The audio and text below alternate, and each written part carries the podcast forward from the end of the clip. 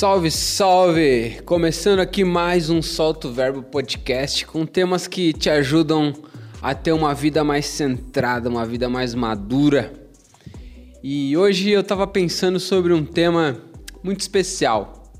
É um tema que, na realidade, no fundo, é o que a gente deveria fazer, é a maneira com que a gente deveria viver, mas a gente muitas vezes não vive. Às vezes a gente vê um padrão se repetindo na sociedade, e eu não sei se você já pensou isso, mas eu já pensei isso várias vezes. Eu falo, eu não vou imitar, eu não vou ser igual a todo mundo. Eu vou ser do meu jeito, eu vou desenvolver o meu jeito de viver a vida, eu vou ser autêntico. Eu vou ser diferente, mano. Não vou ficar sendo igual a todo mundo. Eu não sei se você já pensou isso, mas eu já pensei isso várias vezes.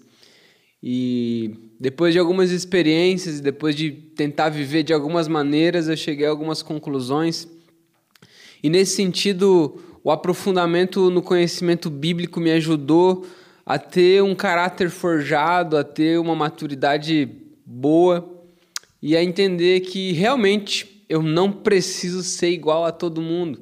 Eu não preciso andar nessa correnteza que diz que o maior é o que tem mais seguidor, o maior é o que tem mais fama, o mais aplaudido. Não é por aí, sabe? Existe uma camada profunda que o próprio Jesus ensina os seus discípulos a viver.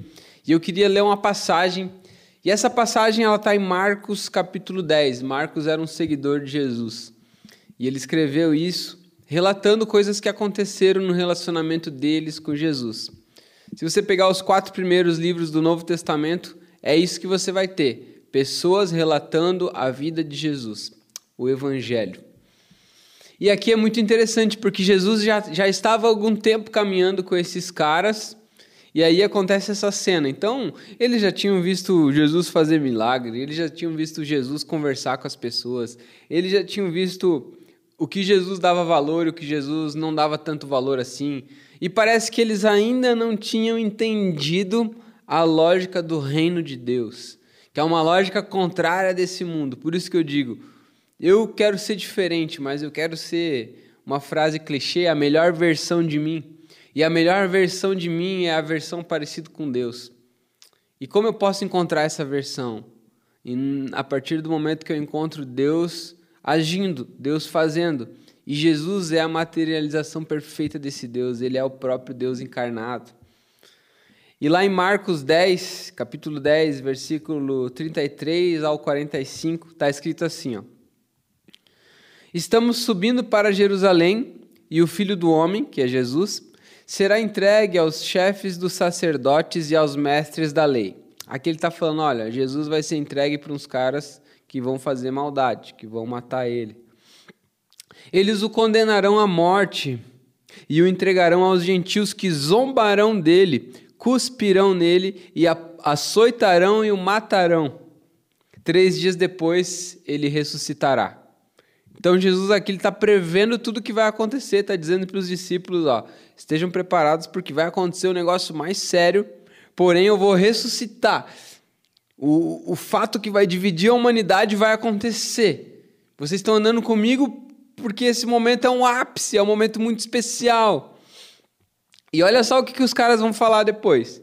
Nisso, Tiago e João, filhos de Zebedeu, aproximaram-se dele e disseram: Mestre, queremos que nos faça o que vamos te pedir. Olha o começo dessa história. Mestre, imagina você chegando para Jesus ó, eu vou te falar aqui, Jesus, e você faz o que eu vou te falar, tá bom? Vê se, vê se faz do jeitinho que eu tô falando. Mestre, queremos que nos faças o que vamos te pedir. E aí Jesus, né, foi na pilha dos caras. Ó, oh, mas o que vocês querem que eu lhes faça? Perguntou ele. E eles responderam: Permite que na tua glória, ou seja, quando ele for para a glória, quando ele for é, sentar na, na direita de Deus Pai Todo-Poderoso, permite que na tua glória nos assentemos, um na tua direita e outro na tua esquerda. Cara, imagina isso aqui, mano. Jesus tá, tipo assim, ensinando os caras, né, a ser humilde, a ser manso, a ser tranquilo. E aí, tipo assim, no momento do ápice que Jesus fala: Olha, eu vou ressuscitar, eu vou morrer. E aí ele fala: Não, então faz o seguinte, Jesus, faz o que eu tô te mandando. Quando você chegar lá, bota eu na tua direita e meu amigo na tua esquerda, pode ser? Para a gente ficar num lugar bom assim. E aí Jesus disse para eles: Vocês não sabem o que vocês estão pedindo. Eu imagino Jesus pensando assim: Sabe de nada, inocente. Podem vocês beber o cálice que eu estou bebendo, ou seja, ele está falando, vocês podem morrer a morte que eu estou morrendo, depois da vida que eu tive, vocês podem morrer essa morte. E ele continua, ou ser batizado com o batismo com que eu estou sendo batizado, com o batismo do Espírito Santo. E eles responderam, podemos. Olha só, os caras são bons. Responderam eles. E Jesus lhe disse: vocês beberão o cálice que eu estou bebendo e serão batizados com o batismo que eu estou sendo batizado. Mas assentar-se à minha direita ou à minha esquerda não cabe a mim conceder, meus queridos. Esses lugares pertencem àqueles para quem foram preparados. Quando os outros dez ouviram essas coisas, ficaram indignados com Tiago e João. Jesus os chamou e disse: vocês sabem que aqueles que são considerados governantes das nações as dominam. As pessoas importantes exercem poder sobre elas. Aqui Jesus começa a dar uma resposta de como é a lógica do reino. Ele está falando: olha, aqui nesse mundo funciona assim. Os governantes dominam as nações, quem tem mais poder manda em quem tem menos poder, e é assim que funciona. E aí ele continua: mas não será assim entre vocês. Pelo contrário, pelo contrário. Sabe tudo isso aí que vocês estão imaginando que é a lógica do reino? É só, é só o contrário. E, e, e isso para mim é fantástico, assim, ó, porque a lógica do reino ela, ela pega a lógica desse mundo e ela coloca de, de ponta cabeça e te mostra que existe um jeito diferente, um jeito contrário, contra a maré, de viver essa vida. Olha que legal. Pelo contrário, quem quiser tornar-se importante entre vocês, quem quer ser o cara, deverá ser servo. Ou seja, ele está dizendo assim: servo naquela época era o cara que fazia os serviços inferiores, o cara que limpava o pé das pessoas, o cara que limpava as coisas. Muitas vezes a palavra servo ela até tem o mesmo sentido da palavra escravo. E quem quiser ser o primeiro deverá ser escravo de todos. Olha o que ele fala: quem quiser ser importante entre vocês deve ser servo, e quem quiser ser o primeiro deverá ser escravo de todos. Eu imagino a reação desses caras, tipo, como assim? Como assim? Eu achava que era diferente, eu achava que para a gente mandar a gente tinha que ter um status, a gente tinha que ter uma pompa, tinha que ter né, um, um conhecimento empírico, a gente precisava. E Jesus ele desmonta tudo isso, sabe? Tanto que aqui ele, a gente está num contexto judeu, então os judeus eles acreditavam que se você obedecesse o código judaico, as 613 leis judaicas, você ia ser o maior. Aí você seria um fariseu, um exemplar, sabe? Você usaria uma roupa diferente, se andar na rua as pessoas iam olhar para você. E Jesus fala, cara, não tem nada a ver com isso aí. Esquece, esquece tudo que vocês aprenderam até agora. O maior deve ser aquele que serve, aquele que ama, aquele que se preocupa. Exercer a mordomia, o carinho, o apreço. É isso que Jesus está falando. E aí ele termina assim: Pois nem mesmo o filho do homem veio para ser servido, mas para servir e dar a vida em resgate de muito. Poxa, eu poderia te falar que a nossa missão na Terra é essa.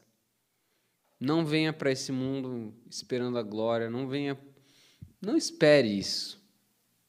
Não venha esperando isso. Venha para servir, venha para salvar. Porque o filho do homem, mano, o cara que deu exemplo, sabe?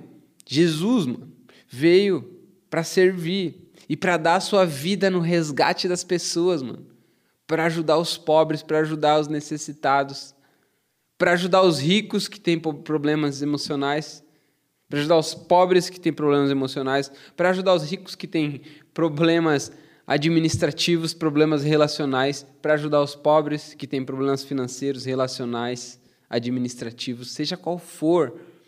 Aqui Jesus ele não está ele não está se colocando em nenhuma classe, sabe? Porque ele poderia falar um monte de coisa que, que te coloca numa caixa e diz: esse é o modelo, sigam essas pessoas, assim como eles fazem. Em nenhum momento Jesus faz isso.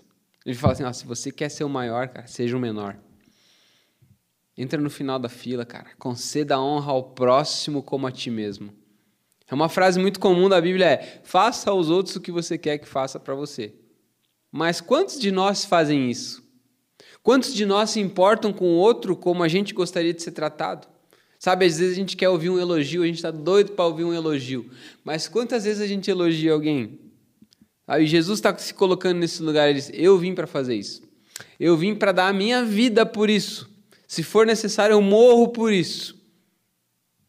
Porque ele sabia que o sentido da vida estava aqui.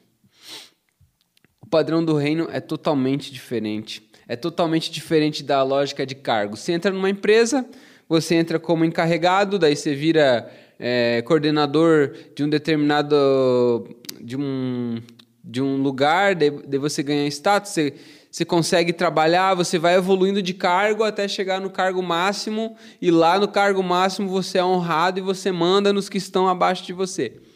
Ou você dá ordens, dá direções. E na lógica do reino, não. O maior é quando o cara que está lá em cima se faz como menor e serve todos os outros. Você está entendendo como isso dá uma bugada na cabeça?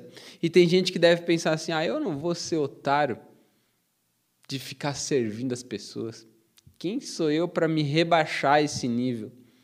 Só que o próprio Jesus disse: cara, o lugar mais alto não é no topo. O lugar mais alto é quando você se importa com as pessoas. Lembre de pessoas que você ama. Pensa, quais são as atitudes que fazem você amar ela. Claro que são suas habilidades, mas tem algo interior, uma motivação que está por trás.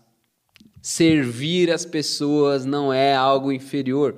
Por mais que a modalidade desse século, as diretrizes de pensamento que a gente vive no Instagram, na internet, no TikTok, na, na TV, na mídia, te falam que você sempre precisa ser o top e mostrar para os outros o quanto você é bom Aqui, nessa lógica, o maior de todos disse que servir é ser o maior. Disse que amar não é ser inferior. Esquece isso, mano. Esquece de que você vai ser inferior, você vai. Esquece, mano. Há muita grandeza nisso. Há muita riqueza nisso.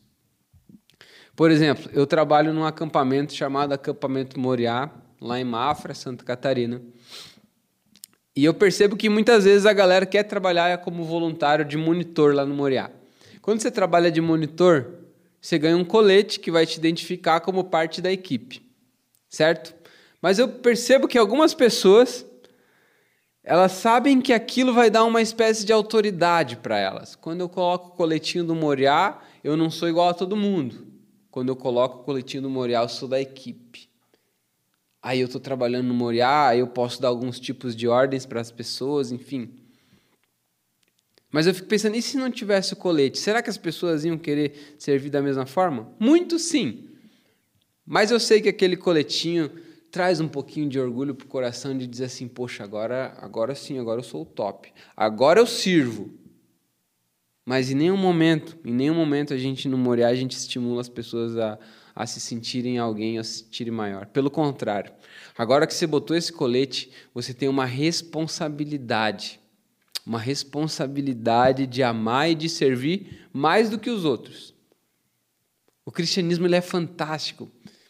E a partir do momento que você decide seguir Jesus e se tornar cristão, é como se você colocasse o colete de dizer assim: agora eu sou servo. Agora eu não estou aqui para ser maior do que os outros. Eu não estou aqui para ostentar o meu cargo. Eu não estou aqui para ostentar o meu conhecimento. Eu não estou aqui para ostentar a minha roupa, o lugar de onde eu vim. Não. Eu, nada disso importa. O que importa é que tem um Deus que me ama e ele me ensinou que amar as pessoas é o objetivo dessa vida. Na lógica do reino, diferente da lógica desse mundo, nós temos duas ferramentas que são necessárias para você viver, que é uma cruz e uma toalha. Uma cruz que vai te lembrar da submissão. Quando Jesus carrega a cruz, ele está dizendo: Eu sou submisso a Deus, eu obedeço a Deus até a morte. Cruz significa morte. Eu decidi morrer para mim mesmo, para as minhas vontades e ser obediente a Deus até a morte de cruz. A cruz é uma ferramenta que a gente precisa usar. Submissão e obediência. A outra ferramenta que a gente precisa usar é a toalha. A toalha que Jesus usou, eu não sei se você vai lembrar, mas teve uma situação que foi o lava-pés. Jesus estava reunido com os discípulos numa roda, na ceia, e era muito comum naquela época uma pessoa, o servo, pegar uma toalha e uma bacia e, e, e ir diante das pessoas e ir lavando os pés, quando você tinha um servo. Quando você não tinha um servo na casa, você mesmo entrava, lavava os teus pés, passava uma toalhinha, secava, entrava na casa. Naquele dia eles entraram, não tinha servo, o pessoal estava sentado. E aí eu imagino que deve, deve ter dado um momento de silêncio e, e eles estavam pensando assim: poxa, e agora? Quem que vai ser o servo aqui? Quem que vai lavar os pés? E por incrível que pareça, aqueles discípulos sentados com o pé cheio de poeira, naquele dia eles aprenderam uma lição. O próprio Jesus, o próprio Deus, se levanta da roda, pega uma bacia e uma toalha e vai lavar e secar os pés dos discípulos. Aqui Jesus está mostrando na atitude prática: o maior entre nós é aquele que serve os seus irmãos. É, é um assunto tão constrangedor lavar os pés que nem foi mencionado naquela roda. Jesus pegou a bacia e a toalha e redefiniu o conceito de grandeza. Ah, se o mundo soubesse que ser grande é lavar os pés dos nossos irmãos, é cuidar das pessoas, é servir as pessoas, é olhar para os problemas e, e ser luz no meio dessa escuridão. Quanta guerra a gente ia evitar, quanta intriga, quanta desunião a gente ia evitar Olha só o que está escrito lá em João capítulo 13, versículo 14 e 15. Pois bem, se eu, sendo Senhor e Mestre de vocês, lavei-lhes os pés, vocês também devem lavar os pés uns dos outros. Eu lhes dei o exemplo para que vocês façam como eu fiz. Sabe qual que é o problema quando você quer ser maior do que os outros? É que quando você é o maior, sempre vai existir um menor. Quando você se coloca como maior, você se coloca na lógica do mérito, na lógica do cargo, e aí você acaba inferiorizando os outros. Na lógica do reino não existe maior e menor, todo mundo é igual. Partimos da perspectiva que o nosso coração é corrompido pelo pecado, que nós somos maus, que a gente sabe o que tem lá dentro do nosso coração, sabe as nossas intenções, os nossos pensamentos. E o maior daqueles é o mais humilde, é o que mais serve, é o que mais ama. O legal é que Jesus, além de falar, ele fez. Muitas vezes a gente fala, a gente tem o um discurso. Ah, porque é preciso mais amor. Não existe amor em SP. Beleza, a gente sabe que falta amor, mas quem é que vai amar? Quem é que vai botar a mão na sujeira? Quem é que vai trazer esperança para quem não tem esperança? A nossa geração ela está destruída, destruída porque a gente passa o dia inteiro no celular, na internet, a gente não tem mais referência.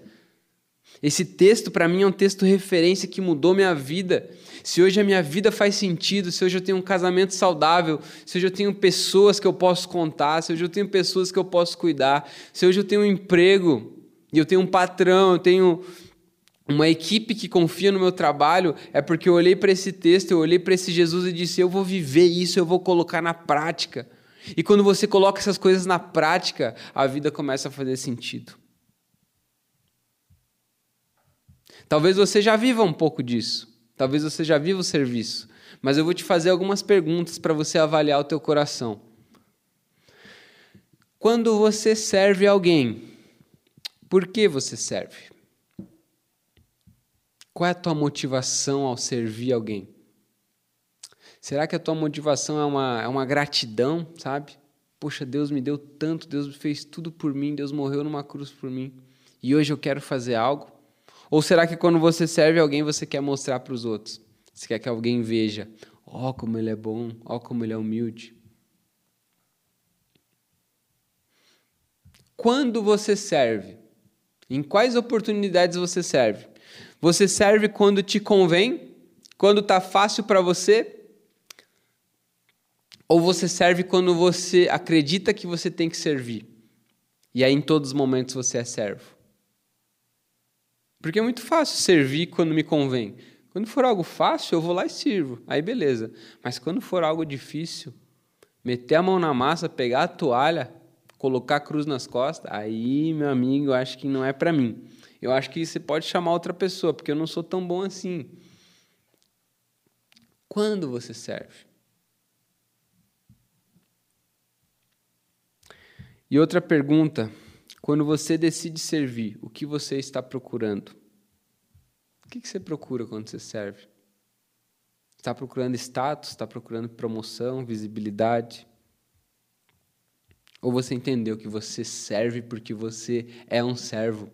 Já não sou mais eu que vivo, Deus vive em mim e o Espírito poderoso e soberano de Deus que habita em mim, porque eu já morri eu morri com Cristo naquela cruz. Eu decidi abrir mão de mim, porque eu já vivi tanto minha vida do jeitinho. E hoje eu quero me libertar do que as coisas sejam sempre do meu jeito. E quero viver a vontade de Deus na terra. Eu quero ser sal e luz. Eu quero servir. Sabe qual é a tua motivação? O que te move? Seja servo. Seja humilde. Para de querer ser maior do que os outros. Para de querer crescer. De fazer as coisas só para ganhar moral de fazer as coisas só para ter aprovação. Acaso eu busco a aprovação dos homens ou a aprovação de Deus? Se eu buscasse a aprovação de Deus, não seria mais. Se eu buscasse a aprovação dos homens, não seria servo de Deus. Seria servo dos homens. Quem você serve? Você serve os homens? Você serve a si mesmo, o teu ego, o teu orgulho? Ou você desfruta da divina satisfação de servir o próprio Deus. Porque quando você serve quem pode te dar algo em troca, você já vai ganhar algo em troca. Você sabe disso. Não tem por que ganhar mais. Mas agora, quando você serve as pessoas que não têm como te dar algo em troca, sabe quem te recompensa, meu amigo? É o próprio Deus. E essa recompensa é celestial. Essa é uma recompensa de alma, essa é uma satisfação que você não vai encontrar em outro lugar.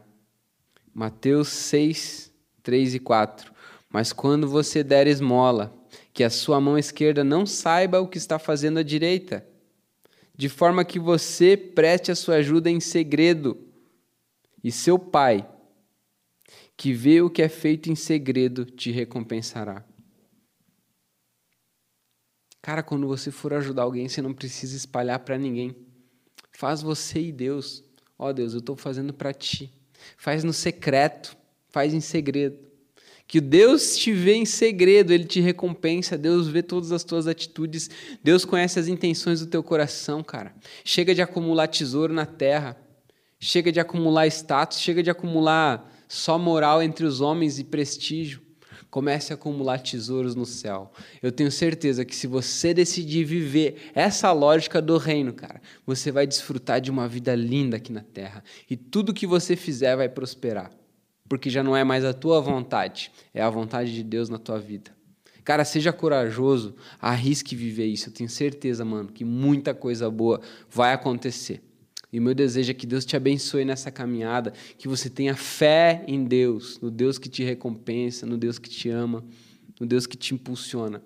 E coragem para ser o melhor dos homens na face da terra e experimentar dessa bondade e desse amor de Deus que dura para a eternidade, não acaba. Em nome de Jesus, que Deus te abençoe. Quero orar por você. Senhor, quero orar por esses irmãos, essas irmãs que estão ouvindo esse podcast. Quero pedir que o teu Espírito Santo, Deus, toque na alma, no coração, e que o Senhor rache ossos e medulas e entra lá no âmago, Pai, no espírito, na alma, Deus, e toque o interior deles. Que o Senhor os fortaleça com o teu Espírito Santo. Que o Senhor leve eles a uma vida saudável, uma vida de serviço e amor pelas pessoas. Para que eles possam servir os pais, para que eles possam servir os relacionamentos, o trabalho. Que eles sempre entreguem mais do que as pessoas esperam deles, Pai. Me ajuda também, eu também preciso disso. Eu preciso ser assim, Pai. Muitas vezes eu também só quero moral e prestígio diante dos homens, mas eu não quero ser escravo e servo dos homens. Eu quero ser escravo e servo teu, porque eu sei que essa é a melhor forma de viver. Nos ajuda, Pai. Nós queremos, nos abençoa, nos encoraja e nos envia, Deus, para ser luz nesse mundo que é de escuridão.